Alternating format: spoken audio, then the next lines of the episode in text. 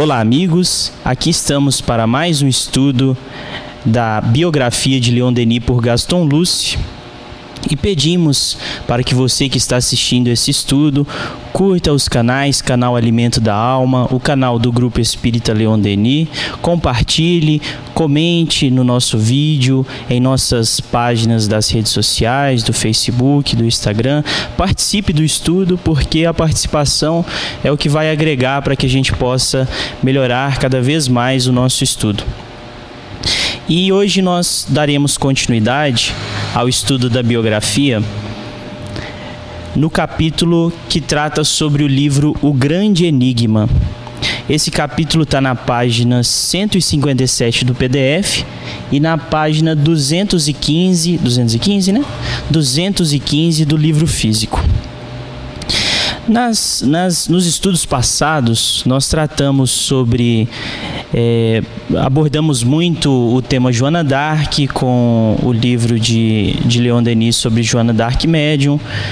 E abordamos também o Congresso de Bruxelas, falamos sobre uma divergência que houve com o Paul Nord quando ele trouxe aquela doutrina nova do universalismo. E hoje nós adentraremos essa obra de Leon Denis que chama O Grande Enigma e Gaston Luce vai dizer o seguinte: pouco tempo depois aparecia, ele diz, o seu último livro, mas eu acho que foi um lapso ou talvez até um erro da edição aqui, que não é o último, né? Tem livros posteriores, o Gênio Céltico mesmo. Eu acredito que tem mais dois livros, duas obras que foram publicadas depois não sei dizer quais são, mas com esse surgimento do grande enigma, ele vai surgir em 14 de julho de 1911. Esse livro é apresentado. E Gaston Luce diz, Gaston Luce diz o seguinte: que o tema do livro abordava sobre Deus e o universo. Em seguida, a lei circular, as idades da vida e a missão do século XX. Diz o seguinte: desde o tempo de Lucrécio, que muitos ambiciosos pretenderam liberar nossas almas da tirania dos preconceitos e da angústia atávica do Tenaré. E aí esse Tenaré, eu não sei se você sabe, mas eu também não sabia, tive de pesquisar. Tenaré era um cabo situado no arquipélago, no arquipélago do Peloponeso, ao sul da Grécia, onde se acreditavam existir a porta do inferno. Então, o que, que, ele diz aqui, né? Muitos ambiciosos pretenderam liberar nossas almas da tirania dos preconceitos e da angústia desse inferno que eles tinham a crença. E ainda algumas religiões disseminam essa crença, né, no inferno, no inferno em que a gente é condenado por toda a eternidade. E aí ele prossegue: Uns aconselharam as fantasias metafísicas e outros a sonoridade das fórmulas milagrosas para se libertar desse inferno, né? Leon Denis tem sua receita. Ela é eficiente e antiga. É a bondade e o amor poder-se-ia desdenhar dessa metafísica apaixonada se a vida de Leon Denis não oferecesse por si mesma a comprovação mais brilhante dessa calorosa e estoica doutrina. E eu achei tão interessante aqui ele abordar essa estoica doutrina, porque eu fiz algumas leituras recentemente sobre o que, era o estoicismo, e aí eu trouxe até algumas reflexões para a gente, mas o, estoi, o estoicismo basicamente ele tem, vamos, vamos dizer assim, dois pilares, que é o, Epic, o Epicteto e o Marco Aurélio com seus dois grandes livros, o do Epicteto é o Manual de Epicteto, chama o Manual da Vida Boa. E aí esse vida boa é um detalhe que é tão interessante porque Hoje a gente tem um conceito de vida boa, que é o bon vivant, né? Que é até do francês, que é uma vida totalmente desregrada e uma vida, eh, vamos dizer assim, entregue ali às viciações, né, às paixões. E na época deles, uma vida boa, na verdade, era uma vida totalmente ao contrário, uma vida integralmente dedicada ao dever, né? E eu gostaria de explorar um pouco mais, mas se quiser já fazer alguma colocação, Gabriel. Não, eu só ia falar que essa vida boa, é, na verdade, ela tem outro nome, né? Que seria é a, a, a, vida hedonista, né? Que é aquela que busca o prazer pelo prazer, né? Então, muitas pessoas buscaram a felicidade achando de forma hedonista, né? E não de forma estoica, né? E aí eu vou tirar lá do Meditações do Marco Aurélio uma anotação na introdução dele, que ele diz o seguinte: a filosofia estoica ela surgiu em Atenas já após Platão e Aristóteles, quando por volta do ano 301 a.C., um estrangeiro chegou à cidade e passou a divulgar sua doutrina e atrair, atrair discípulos. O seu nome era Zenão de Sítio. Aí, o, o, grande detalhe da palavra estoico, eu, eu quero entrar um pouquinho dentro aqui porque para mim já, já fazia muito sentido com a vida de Paulo, com a vida do Leon Denis, com a vida desses é, grandes missionários que fazem essa renúncia de si mesmo, né? Dessa vida hedonista, que deixam o mundo de lado, vamos dizer assim, deixam as coisas materiais e passam a viver pelas coisas espirituais, né? E aí a, a, a, filosofia estoica, ela, ela se chama estoica pelo, pela seguinte é, informação. O Zenão de Sítio, ele realizava suas palestras em locais públicos, sendo seu ponto favorito uma espécie de pórtico, que em grego se chamava estoa. É um pórtico da cidade. E aí, por conta dessa palavra, estoa, a nova doutrina veio a ser conhecida como estoicismo, né? desse grego estoa. E aí Zenão, ele tem essa, ele inicia essa filosofia, só que quem vai dar uma uma divulgação maior é Epicteto, que era ele era um escravo e deixa eu só ver aqui a parte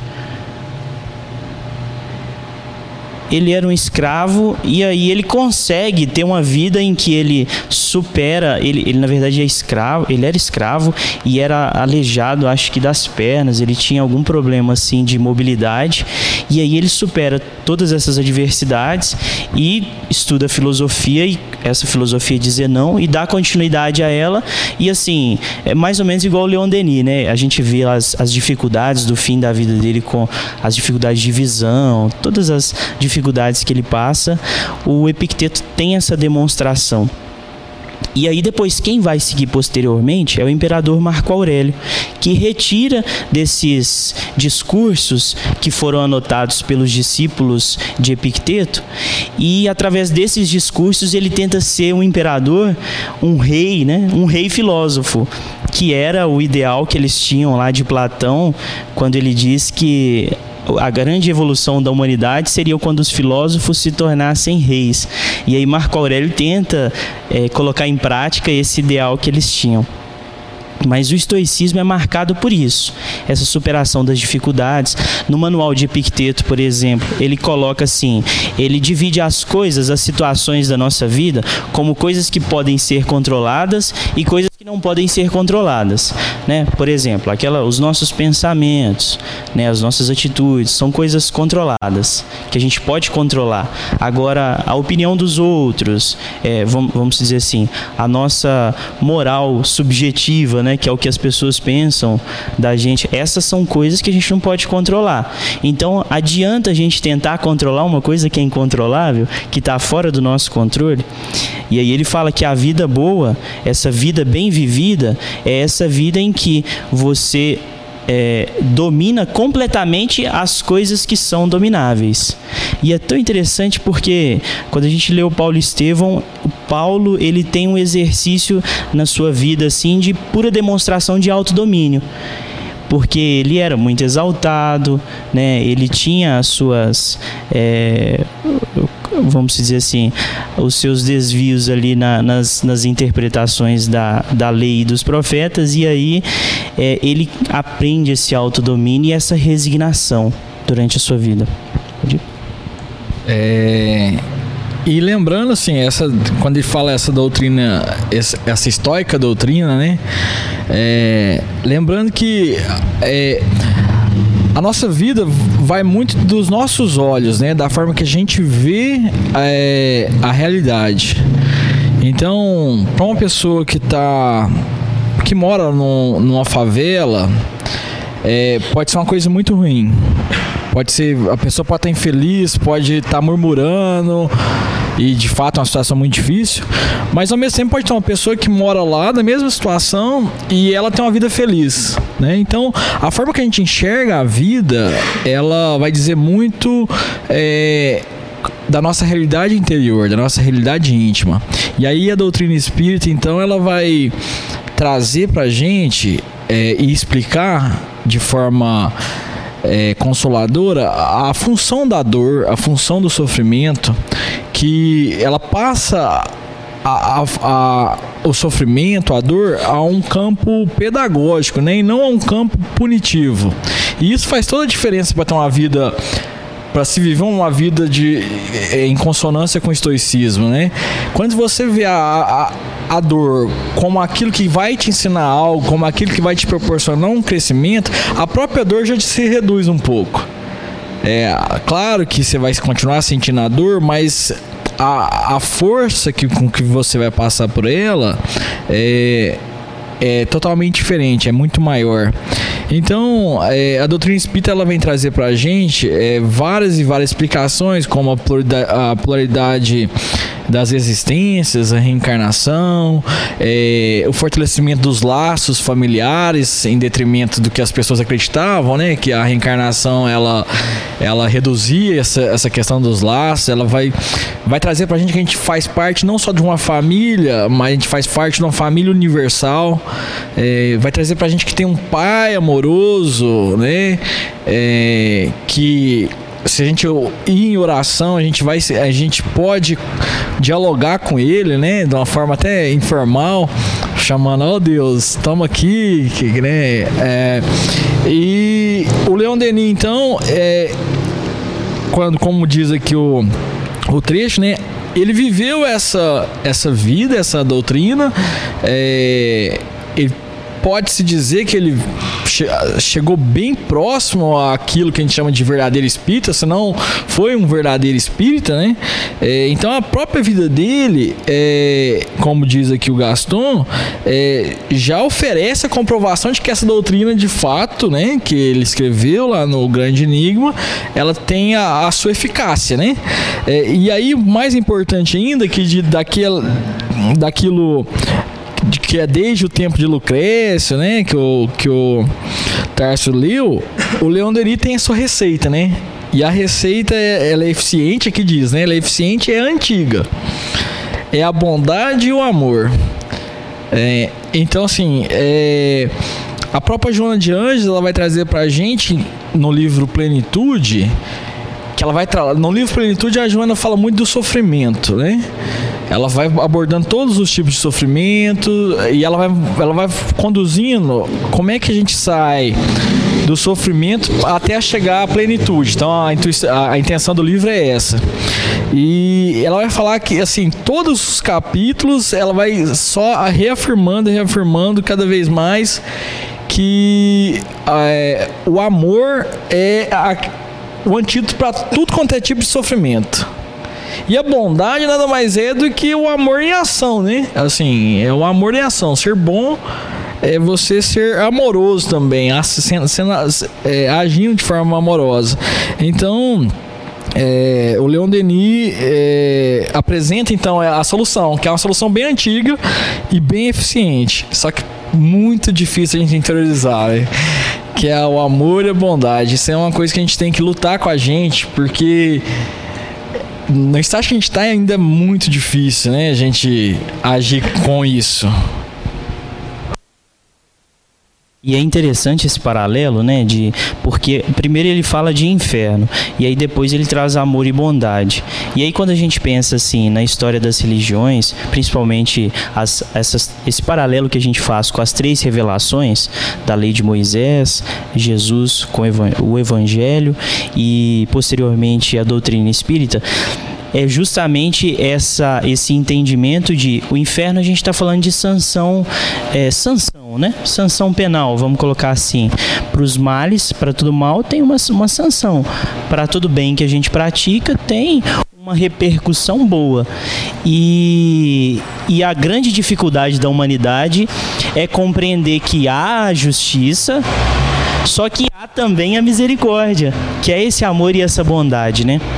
Então, é o que Jesus vem eh, decretar, né, o amor acima da justiça e, e, e justiça é aplicada com amor, né?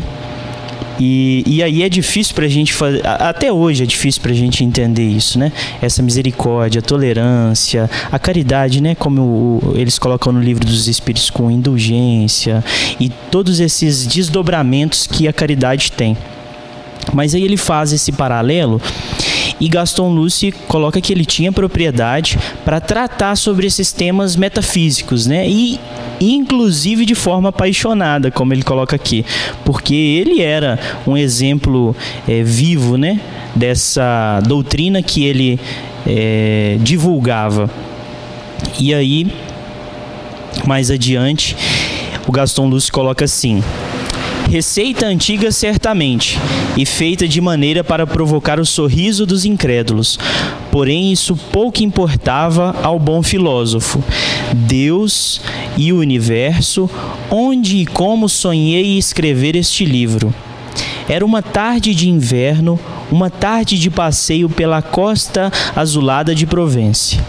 O sol se deitava sobre o mar tranquilo, seus raios dourados, estendendo-se sobre as ondas mansas, iluminavam o alto das rochas e os promontórios com suas cores vivas. É quase uma poesia, né? Enquanto a lua subia na imensidão sem nuvens, havia um grande silêncio envolvendo todas essas coisas todas as coisas. E uma voz me disse: Publica um livro que nós te inspiraremos, um pequeno livro que resuma tudo o que a alma humana deva conhecer para se orientar no seu caminho. Publica um livro que demonstre a todos que a vida não é coisa vã, de que se possa usar com leviandade, mas uma luta para a conquista do céu, uma obra elevada e grave de edificação, de aperfeiçoamento, uma obra que leis augustas e equitativas regem acima das quais plana a eterna justiça temperada pelo amor. Então é tudo que a gente falou aqui agora, né? Que é essa questão da justiça, da equidade, mas temperada pelo amor. E é interessante ele dizer aqui, ó, publica, publica um livro que demonstre a todos que a vida não é uma coisa vã, de que se possa usar com leviandade. Quando a gente pensa assim, a pessoa é, é, é a, a, famosa crença, a, a, o famoso debate sobre a unicidade de existências.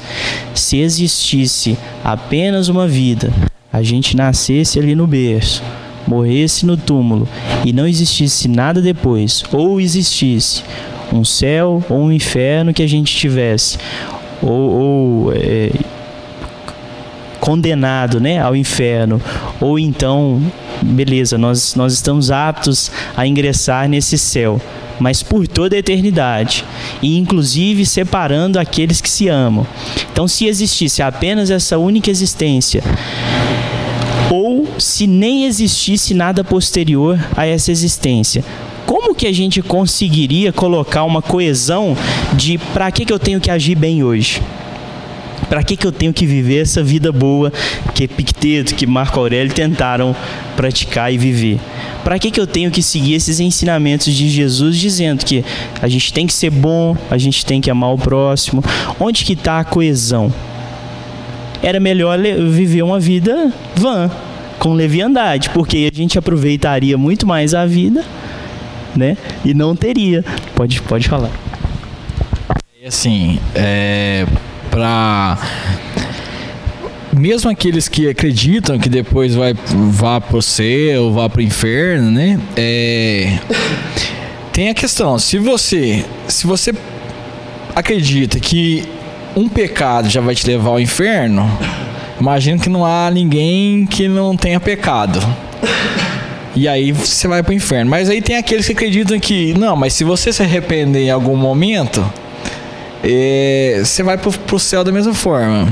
É, então, que leva uma vida van, van e no final você vai e se arrepende. Então, assim, uma ou outra não. Perdão é de graça. Sim, uma ou outra não vai.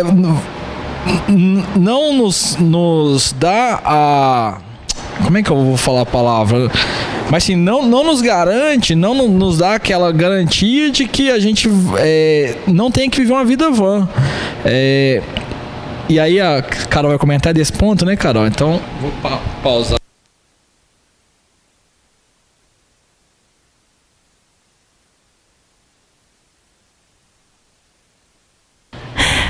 Mas é porque ainda é, a maioria das pessoas elas têm um conhecimento desse Deus punitivo e ele ainda está muito arraigado na mente, na consciência e no subconsciente e no inconsciente das pessoas. Lógico que trazemos de várias experiências de outras encarnações, mas tem milhares de doutrinas que, que pregam a teoria cristã através do que? Do medo, né?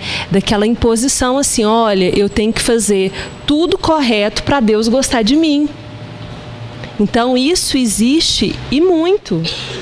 A gente, nós, porque nós temos essa compreensão e essa maturidade para ter esse entendimento em relação à doutrina espírita.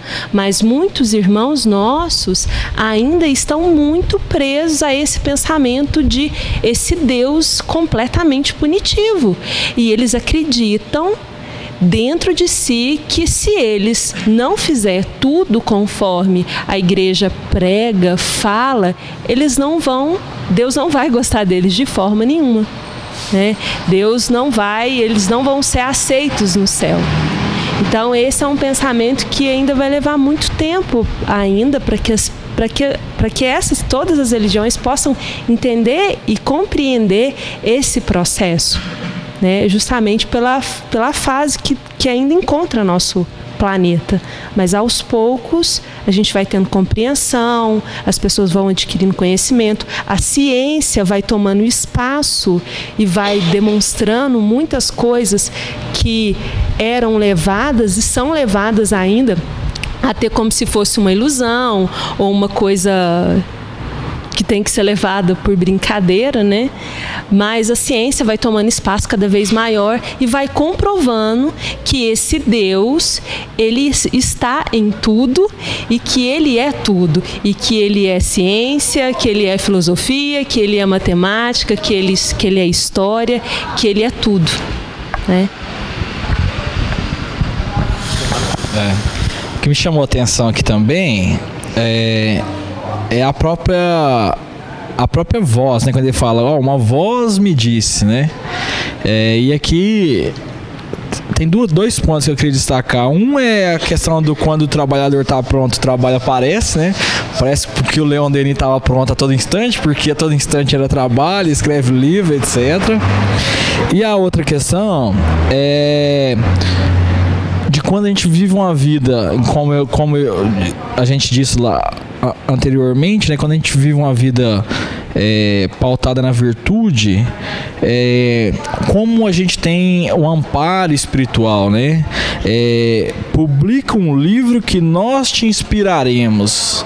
É, um, e esse amparo espiritual é ele também vem muito da questão que logo depois ele vem falar assim, ó, nessa base se encadeia os capítulos desse livro, que é um hino de adoração ao eterno, né?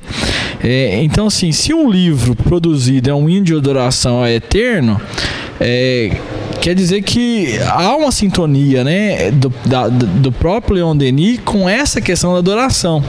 É, e aí na pergunta 649 do Livro dos Espíritos, né, que na lei de adoração, é, Kardec pergunta, né, em que consiste a adoração? E aí os espíritos respondem, né, na elevação do pensamento a Deus, deste pela adoração, aproxima o homem sua alma. É, então imagina só, você vai ler o, o grande enigma, que é um hino de adoração eterno, né? E ao mesmo tempo, se você ler com esses olhos de adoração, você vai estar se aproximando a, pelo menos espiritualmente a divindade, né? Então, é, até uma propaganda para ler para que leia um livro, né? Porque assim é uma coisa que, que nos aproxima mesmo da divindade e a, se aproximar da divindade quer dizer é, estar em sintonia, tal como Leon Denis estava, é, sendo inspirado pelos pelos espíritos de luz, né? Pelos espíritos bons é, e principalmente estando em sintonia com o criador de tudo, né? E é justamente isso, né? É, os, os estudos e essas reflexões elas são para a gente entrar nessa sintonia com Deus, né? Entrar nessa comunhão com Deus que tanto falava Jesus, né? Só que aí a gente começa a abrir os questionamentos, né? E o que é, né? O que é Deus, quem é Deus, como ele é, quais são as características dele, como ele age na natureza, nos homens. E aí esses mesmos questionamentos são colocados aqui, ó. O livro da natureza. Existe um objetivo, existe uma lei no universo? Se a inteligência existe no homem, ela deve se encontrar no universo da qual ele faz parte integrante. Quem, pois, governa os mundos a não ser a suprema inteligência de Deus? Onde encontrar, noutra parte, a fonte dos três elementos: substância, força, inteligência, cuja união constitui a, a vida universal? E aí Gaston diz: são questões que o autor tentará resolver. Contudo, a existência de Deus não se demonstra como um teorema de geometria, concebe-se. Qual é a concepção de Leon Denis? Aí Leon Denis vem agora lá no grande enigma. Deus é manifestado pelo universo que dele é a sua representação sensível, mas com ele não se confunde.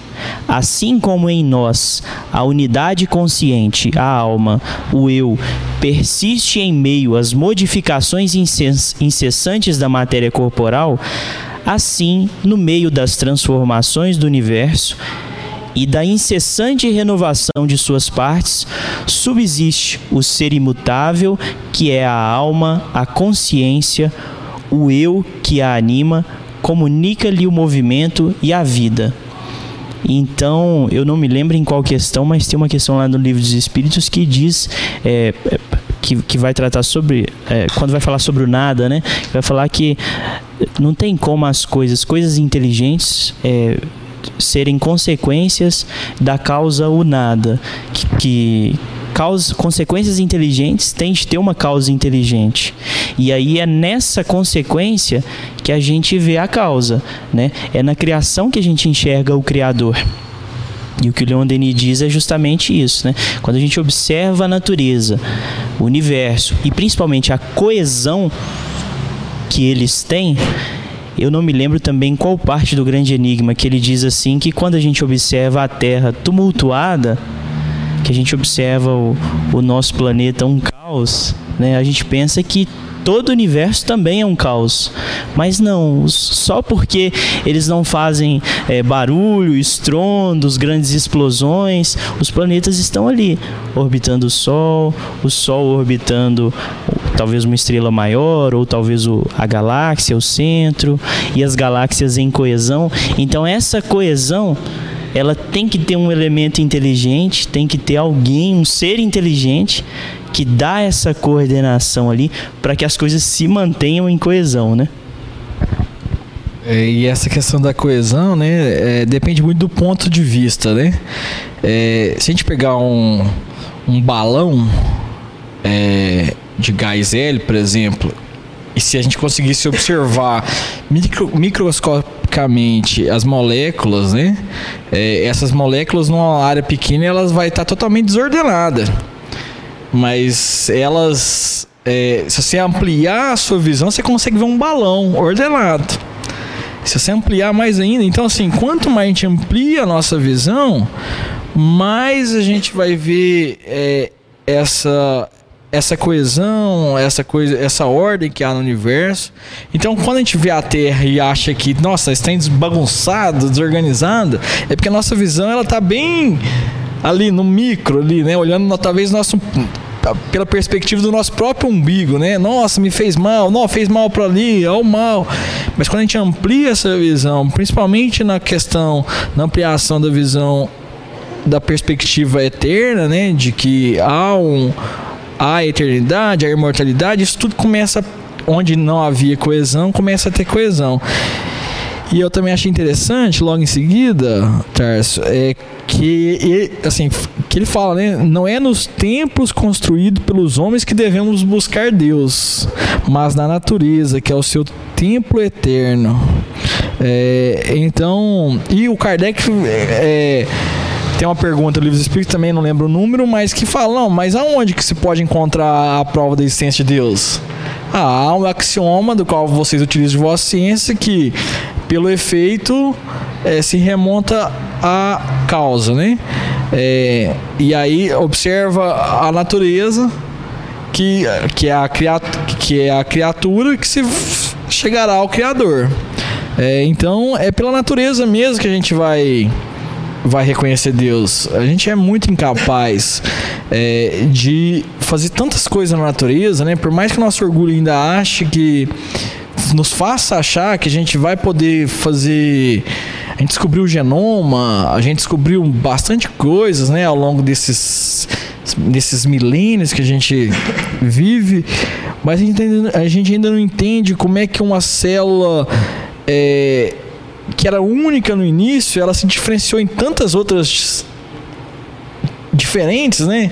É, que uma célula foi se duplicando, se duplicando, e hoje nós temos o olho, nós temos a, o sistema digestivo, o sistema circulatório, etc. É, então, só mesmo pelo orgulho, né, de, de não querer ver que a gente olha para a natureza, a gente olha para um corpo humano, a gente olha para essa coisa perfeita que é e não consegue reconhecer que ali há uma inteligência por trás daquilo que é muito maior que a inteligência nossa. Então, por isso mesmo que é uma inteligência suprema, né? É uma, uma inteligência bem acima. É, é uma questão de humildade a gente reconhecer isso. Claro que a gente não vai ficar, obviamente, né, na é, antes do, igual antes do Renascimento, né, achando que com aquelas explicações religiosas de antes. A gente tem que buscar conhecer esse mistério que é a própria criação divina, né? E é, reconhecer o mistério que é a própria criação divina e reconhecer o mistério que é, próprio, que é o próprio Deus, que aí não está nos templos construídos por homens, que a gente vai achar isso. Vai ser na natureza, que é o tempo eterno, é, e que vai ser além da natureza visível, inclusive, né? É, então é isso. É, a gente tem que, que, que, que, largar de ser orgulhoso e ser um pouco mais humilde para admitir que existe algo bem maior do que aquilo que a gente consegue conceber. E quer comentar antes? É tão interessante essa relação da natureza e o homem. Tem um astrofísico brasileiro, ele chama Marcelo Gleiser. E ele ganhou agora o Prêmio Nobel da Espiritualidade. E no livro dele, é, que eu li agora, que eu não me recordo o nome do livro, só lembro o contexto da história do livro, ele vem tratando, ele trata a espiritualidade não da forma das crenças ou de nenhum tipo de dogma. Né? Ele trata a espiritualidade que é o quê? Que é o homem nesse processo de integração completa com todos os elementos da natureza. Né? Ele diz no livro que o homem, ele para alcançar essa espiritualidade que é tida na visão dele como astrofísico, para ele adquirir essa espiritualidade, ele tem que fazer essa abertura, tanto da mente quanto dos seus sentimentos, para essa verdadeira espiritualidade né? Que é você em integração com o universo, né? Que ele sempre fala nas palestras dele que nós somos poeiras do universo. Né? Então, a espiritualidade, ela não está só hoje né, sendo retratada apenas na, na, na doutrina espírita, mas também na ciência.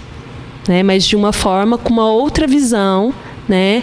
e com outro tipo de pensamento, mas está sendo retratada assim, hoje, dentro da ciência. Né? É justamente, né? E, e, e, o nosso propósito, eu acho que deve ser fazer o encontro, né? A ponte entre ciência e religião, porque é preciso que a gente faça essa ponte, né? Porque nada vem do nada. As coisas têm uma origem e uma origem racional e inteligente. E por trás dessa, dessa origem, ali está Deus, né? Agindo com inteligência. E é interessante que é, a gente falou muito de progresso e aí eu me lembrei, até pesquisei aqui uma, uma citação do Emmanuel, que fala justamente sobre esse encadeamento. O quanto a gente de, trata com desdém a natureza, porque a gente observa a evolução, observa os seres, observa como é, é perfeito e inteligente, como a natureza progride também e a gente tem, nós temos o nosso progresso pessoal, né? A nossa evolução pessoal e, e muitas vezes a gente trata essa evolução com desdém e nem percebe que tudo está sendo encadeado ali por um, uma sucessão de, de progresso. E aí, só para citar mesmo aqui, a, é do livro Irmão, Psicografia do Chico, pelo Espírito Emmanuel. E o Emmanuel diz o seguinte: Não te creiais capaz, não te creias capaz de trair o espírito de sequência que rege todas as forças e todas as tarefas da natureza. A semente de agora será flor no porvir, e a será fruto amanhã. Disse Jesus: Sedes perfeitos como o Pai Celestial. Não quer que já estamos habilitados para a glória de Assim que em matéria de aperfeiçoamento é indispensável que tenhamos a coragem de começar. E é isso, né? A, a, gente falava de comunhão com Deus, fala de progresso, fala de ciência, fala de evolução e tudo está encadeado, né? De uma forma coesa e de forma eficaz, né? Porque a gente vê os resultados, que as coisas, que as coisas não, não, não, não voltam, a gente não dá salto, né? A natureza não dá saltos de evolução, mas as coisas também não, não estão regredindo, né? E, e em tudo, né? Em tudo. É, é o que eles dizem quando fala assim que quando se acende uma luz num quarto escuro, se percebe a sujeira. Então a gente às vezes fala, nossa, o mundo tá sujeira pura, né? Só que o que, que aconteceu? Acenderam uma luz. acenderam uma luz de ciência, acenderam uma luz de religião. E essas luzes estão iluminando o mundo, nos fazendo perceber essa sujeira que a gente precisa limpar. E nós somos ali o, quem vai fazer essa limpeza e devagarinho, sem saltos, nós vamos aos pouquinhos limpando né, o mundo. É, vocês falando aí, eu, eu estudo um filósofo brasileiro, quase ninguém conhece, chama Farias Brito, ele foi um cearense, é, e ele quando o Leon Denis, só por que eu estou falando isso? Quando o Leon Denis propõe escrever um livro é, sobre Deus e o universo, é, a primeira coisa que, ele, que me vem à mente é que ele está propondo um livro em que mostra a, a parte uma parte diferente da parte objetiva do mundo, porque até então positivismo ele só lidava com a, ele só lida ainda né, com essa parte objetiva. Toda a questão espiritual, sub, subjetiva, o positivismo ele se abstém de, de, de falar sobre, né? E aí o Frei Brito tem uma frase que ele fala assim, ó: "E realmente suprima-se todo sentimento, toda percepção, todo conhecimento. E que significação tem o mundo? Em vão desenvolver-se-á a substância infinita no espaço. Em vão brilharão os sóis e as constelações. Desde que não haja nenhum ser capaz de conhecer, nenhum ser capaz de sentir e perceber o que existe, todo o universo equivaleria ao nada. É, então essa questão do em vão é, brilharam os céus, os sóis e as constelações, é, se não tivesse é, Deus, uma inteligência, se não tivesse inteligência, né, que primeiro a inteligência suprema, que é Deus, a inteligência as inteligências que somos nós, para que teria isso, né? E a outra questão é sobre essa questão da coesão da matéria, me recordei aqui da da Lei Áurea, né? Assim, não da Lei Áurea aqui do Brasil, mas a Lei Áurea da Natureza, que é a relação de Fibonacci, né? Em que todas as formas da natureza respeitam, né? Todas as formas de vida respeitam é, essa, essa proporção de Fibonacci.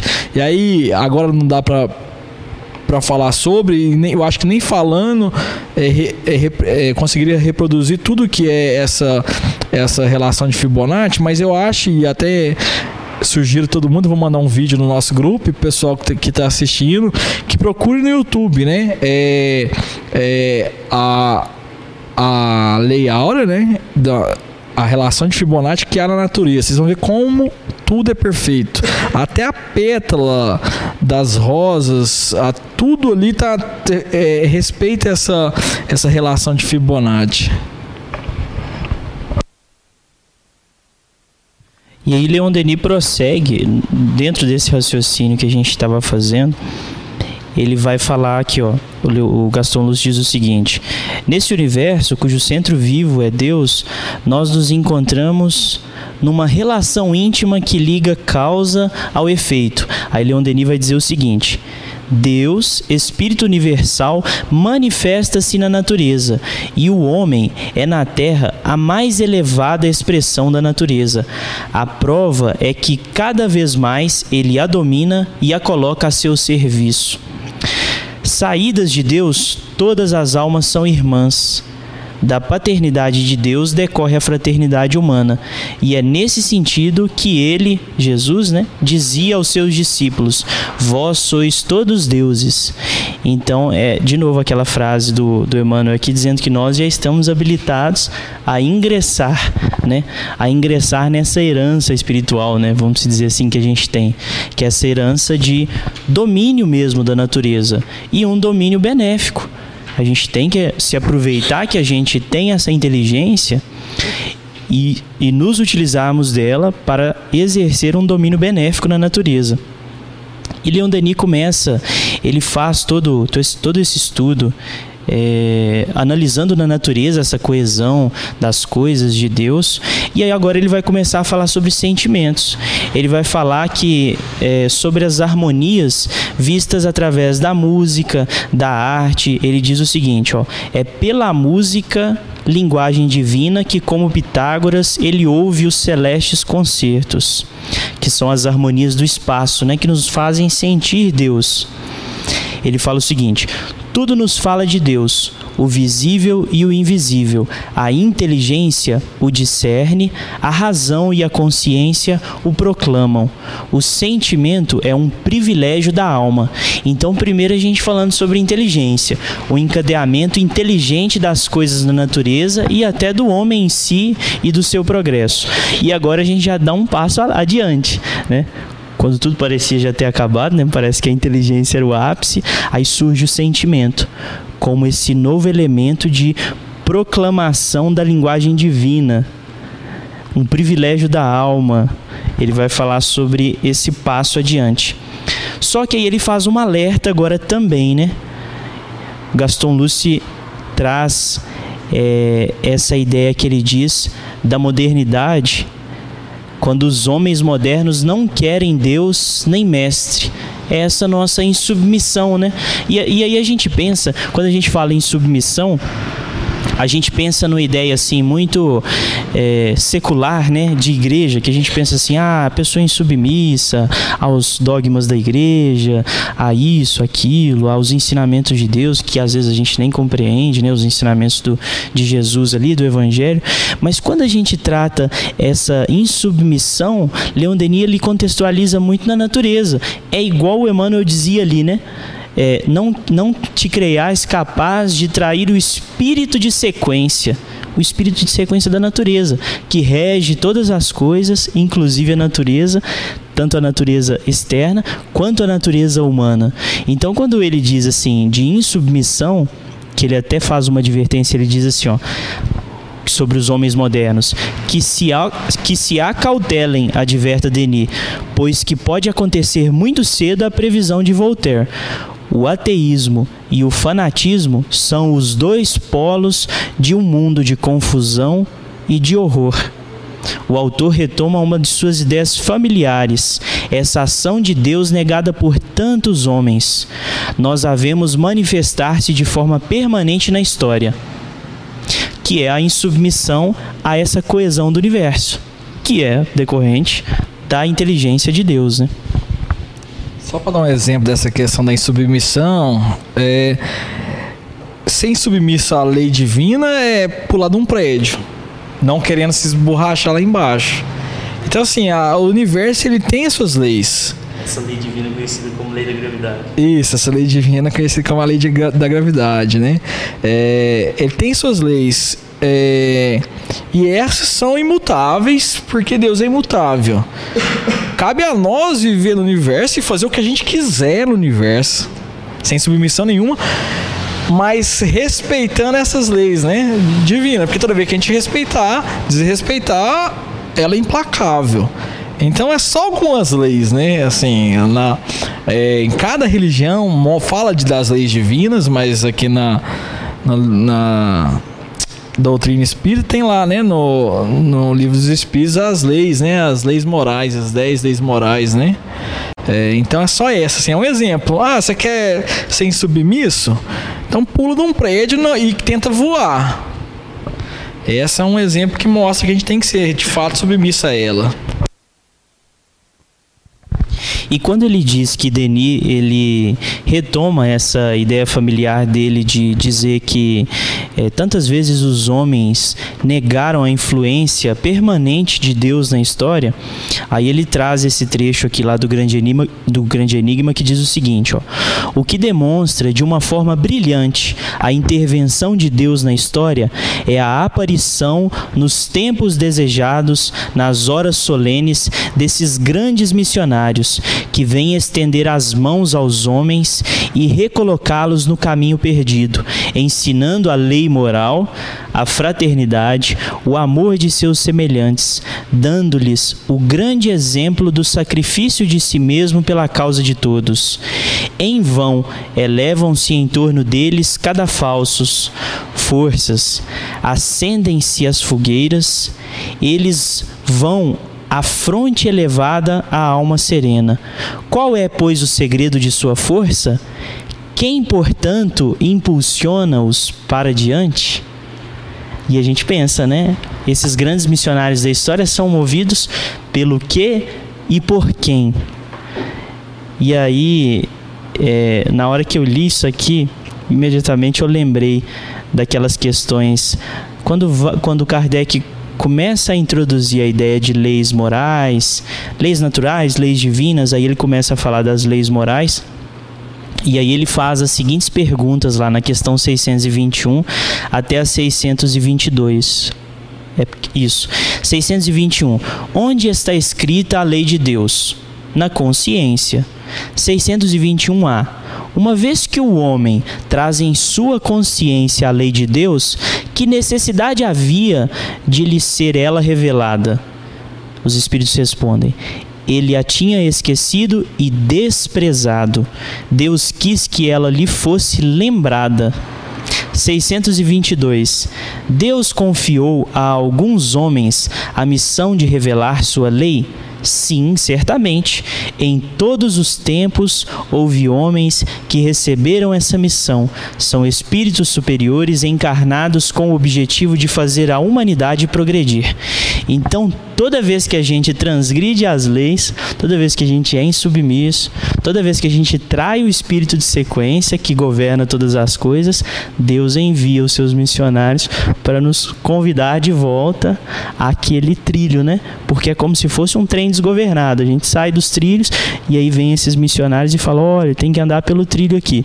E foi muito bom você falar, né, que tem tantas possibilidades de vida, de ação, tantas coisas que a gente pode fazer, e é só a gente fazer essas coisas e viver sem constranger as leis da natureza. Eu também acho muito interessante fazer essa comparação com a lei de gravidade, porque é um exemplo extremamente claro. Né? É, na medida em que a pessoa vamos dizer assim, na medida em que o nenê ele se levanta, começa a engatear, percebe que alguma coisa atrai ele para o chão. e aí é quase que um, um, instinto natural de percepção, né? E aí assim, se você pensa, é, se você pula de, do alto de um prédio e aqui eu nem me refiro a suicídio, nem a questão moral, mas eu me refiro assim a, a leis puramente físicas, né? Se a gente pula de um lugar muito alto, mais do que as nossas pernas estão capazes de suportar. Então, por consequência, o que, vai acontecer? Vai ter uma fratura nas pernas, vai ter um, um problema aí, porque a gente constrangiu, teve um constrangimento da lei da gravidade. É uma coisa assim muito óbvia e que com essa inteligência a gente vai percebendo. Mas é interessante que até essas leis elas podem ser dominadas, né? Por exemplo, um avião ele não não há um constrangimento da lei da gravidade, mas o homem aprendeu a lidar com a gravidade de uma forma tão inteligente que ele consegue vencer ela. Vamos, vamos colocar assim, né? Você queria falar? Eu só ia é, aproveitar é, e eu estava lendo aqui é, o outro parágrafo, né? É, em que ele fala que nos espetáculos sublimes do céu estrelado, do mar, da floresta e da montanha, o autor reconhece a presença divina, decifra a palavra do enigma, entende a suprema lição que o Criador dá à criatura: amar. É, então, mesmo ele fala aqui, né, a segunda parte da obra ele se consagra à natureza, mas é por olhar a natureza que ele então decifra esse enigma, né, é, e nos dá essa lição, né, do amar. E aí vem Jesus, né, e fala, ó, aí está resumida toda a lei todos os profetas. Ama a, teu próximo como a ti mesmo e a Deus sobre todas as coisas.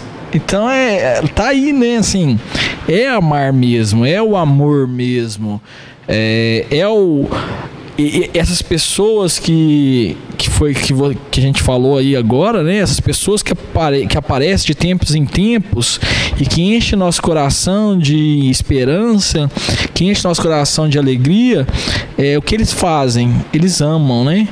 É, cada um no seu, no seu campo. Então, por exemplo, você vê um, um Nicolas Tesla, né? até outra indicação para que conheça a história do Tesla, que é uma história linda.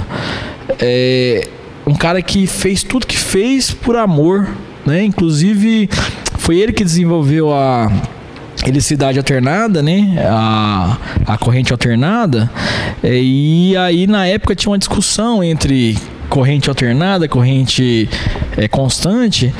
E ele falou: não, quer saber? Então eu dou os, os meus a, a, minha patente que eu poderia ter e dou para vocês, pra vocês levar isso aqui para frente, porque ele sabia que a ideia dele era a ideia que ia possibilitar a transmissão de energia em grandes distâncias e ele, por amor à humanidade, ele doou aquilo, assim, é, outra, outra pessoa, o Gandhi, né? Por amor a a Índia, por amor ao ser humano, ele se propôs a não ser violento, a, a, a, praticar a não violência. E isso é tão assim que é aquele que ama que enche o nosso coração, até de inveja. Assim, a gente inveja quem ama, né? A gente olha para um senhorzinho todo humilde, mas se ele é bom, você fala: Nossa, esse rapaz tem um negócio que eu não tenho. Né? Assim, e é uma coisa muito difícil de, de trazer para o nosso coração, né? O verdadeiro amor. E então a, a, a, decifra, a decifração, como é que é a palavra? Não sei. A decodificação é mais fácil. Mas a decifração, tá, a decodificação do enigma, então é o amor, é, é amar, né?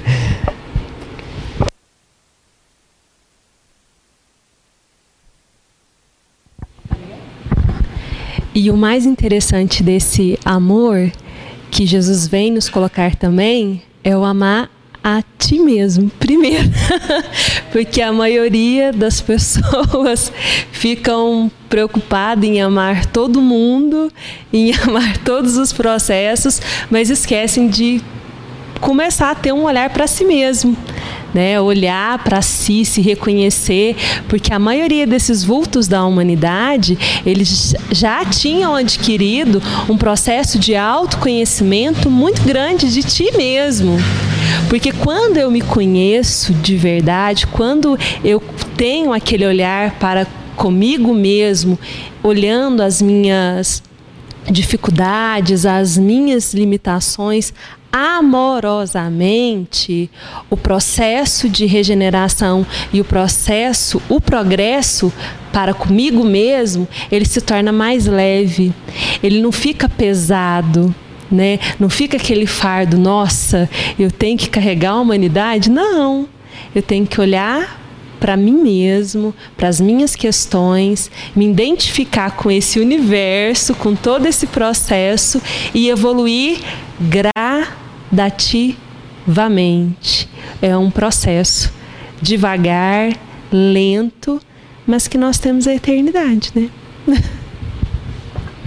Esse comentário aí eu me lembrei que eu gosto muito de é, eu gosto muito de, de, ver a lógica do espiritismo, né? Assim, dentro da doutrina. É, então, essa questão de amar a ti mesmo, então tem duas perguntas que eu, que eu utilizo para fazer esse raciocínio lógico. A primeira é a 621, né? Que o, que o Tarso acabou de ler, né? Onde está escrita a, a, as leis de Deus, né? Aí eles respondem na consciência. E a segunda é a 919, né, em que eles perguntam, que o Kardec pergunta qual o meio prático mais eficaz para domar as más tendências e resistir, para se melhorar nessa vida e para resistir a, a, a, atração do mal, né, assim, resistir à tentação do mal. E aí os espíritos respondem: um sábio da antiguidade já vou disse, conhece-te a ti mesmo.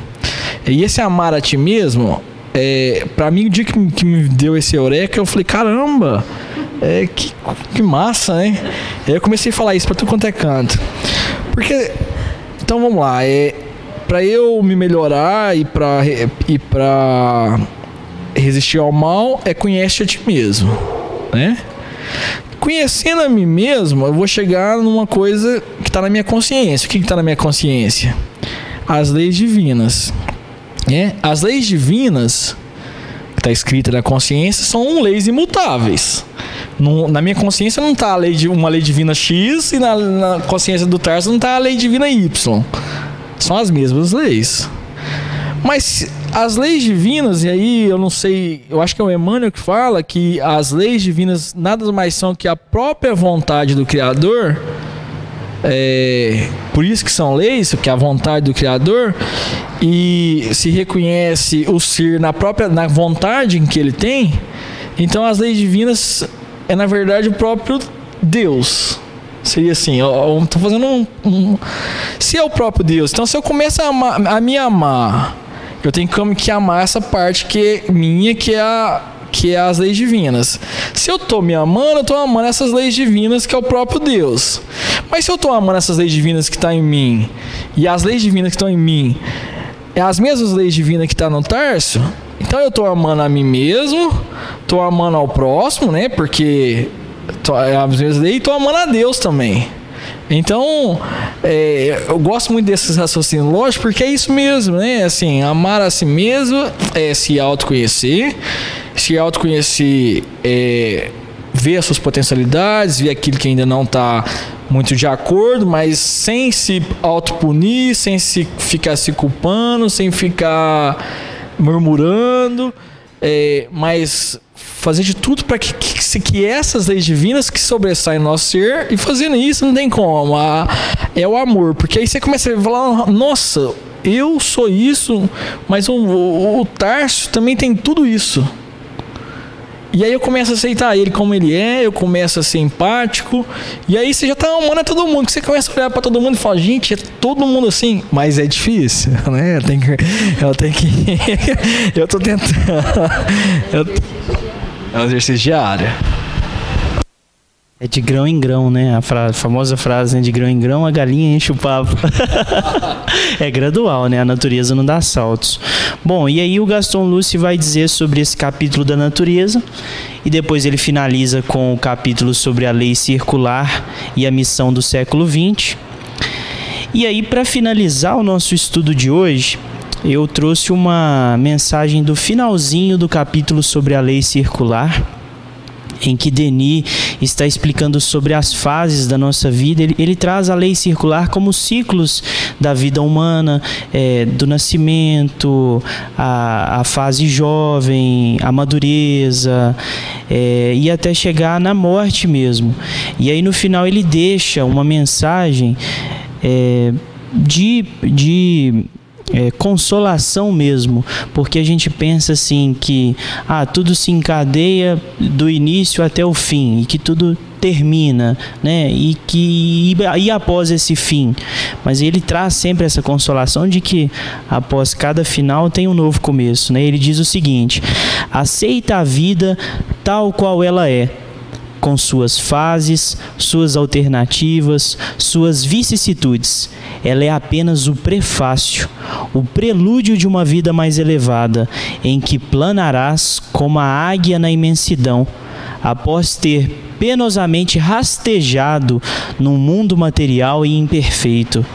Portanto, não é absolutamente com um hino fúnebre que é preciso acolher a morte, mas através de um canto de vida, pois não é o astro da noite que se levanta cruel, mas é bem a estrela radiosa da verdadeira manhã.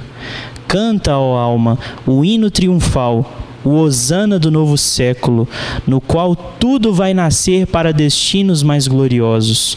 Sobe sempre mais alto na pirâmide infinita de luz, e como o herói da lenda do Excelsior, vai plantar tua tenda sobre os tabores radiosos do incomensurável do eterno. Então ele nos traz essa mensagem de esperança, né? De consolação e esperança, porque se um dia a gente rasteja, né? ali no meio material, no, no chão mesmo, nós estamos destinados a planar como uma águia, né? Tem um livro do Humberto de Campos, eu acho que é o Contos e Casos, eu acho que é esse, não me recordo bem. É, tem um, um, texto lá que fala sobre o ensaio da borboleta e ele vem trazer é, justamente em relação a isso, esse processo. Depois, se alguém tiver interesse, essa é, é o livro do Humberto de Campos. Eu até. Peraí, que eu vou. Contos. Pois eu vou olhar aqui e eu passo para vocês certinho. Mas é bem. Nossa, nossa produção depois vai inserir esse livro. essa referência lá no vídeo. Bom, então é isso. Fica a dica aí. Vocês perceberam tanto que Leon Denis nesse livro alça voo alto, né? E sempre trazendo essa mensagem de consolação, essa mensagem de esperança e essa mensagem de coesão de racionalidade.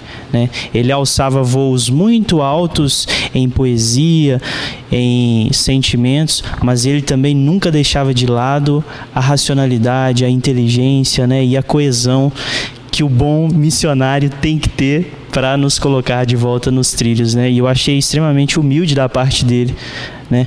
Dizer nem se colocando como um dos missionários, claro que ele não podia, né? Porque senão perdia toda a obra, né? Mas assim, muito humilde da parte dele de é, apontar aos outros, né? Essa missão de é, transformar a humanidade, fazer a humanidade, na verdade, retomar esse caminho de progresso e de evolução. É isso, ficamos por aqui e sempre aquele, aquela mensagem de curtir, compartilhar o vídeo, comentar, dar um feedback para a gente, participar, né? Que fica a mensagem no final. E nós terminamos o capítulo do Grande Enigma. Em que página que a gente. O próximo capítulo agora vai falar sobre as brochuras de defesa. Isso. Na, na página 221 do livro físico. E é isso. Até o próximo episódio. Fiquem com Deus. E continuamos com a biografia do livro da obra da vida de Leon Denis, por Gaston Luce. Obrigado.